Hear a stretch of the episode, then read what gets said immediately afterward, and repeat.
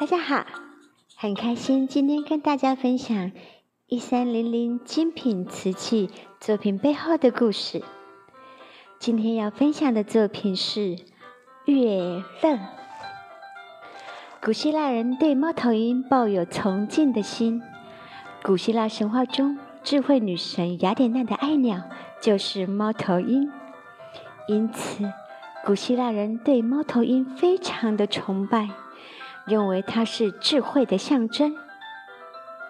雅典娜是奥林匹斯神话中最主要的神之一，它的重要性不亚于宙斯哦。J.K. 罗琳的魔法小说《哈利波特》的朋友们应该了解，猫头鹰和蟾蜍等是巫师们的宠物。在这些宠物中，猫头鹰是最高贵，也是最受欢迎的一种。因为它们不仅可以帮助主人发送邮件，是个名副其实的邮递员，而且它们能够通晓人类的感情和语言，是具有智慧的。所以，猫头鹰的地位在英国可见一斑。加拿大温哥华印第安人的后裔现在仍保留猫头鹰的图腾物。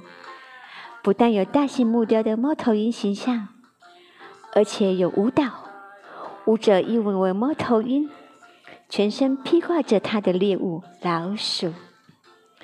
尽管猫头鹰在世界各地的文化象征不同，但大家一致认同的是，它们都是益鸟。所谓的益鸟，就是好的，吃田鼠等，造福人类。然而，月亮。面貌就多变了，各国也出现了不同的文化传统。在日本，唯美的辉夜姬（月亮女神）是日本绕月探测卫星英文名称的音译。它在日本还有一个昵称“辉夜”，这个名字取自辉夜姬，她是日本家喻户晓的民间传说中美丽的月亮公主。在美国，则称为复仇的阿波罗。阿波罗是美国登月计划的名称。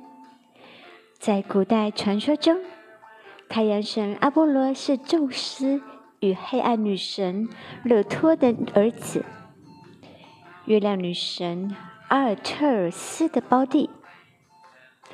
阿波罗掌管光明、诗歌与音乐。在印度，月亮之神就被称为 Chandra，意思是明亮和耀眼。印度学者认为，月亮之神是个男性，有四只手，一只手拿着权杖，一只手拿着长生不老的仙露，第三只手只拿着莲花。剩下的一只手处于防御状态，他驾驭的三轮战车由羚羊或是匹白的像茉莉花的马拉动着呢。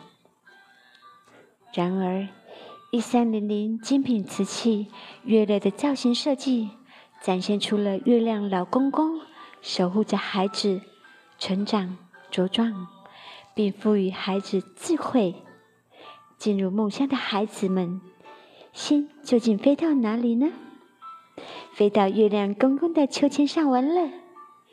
几只智慧使者猫头鹰相伴左右，轻轻唱着月下的儿歌，犹如纯真梦境的场景，让观赏者轻推一把小天使的秋千时，也能露出甜甜的一抹微笑呢。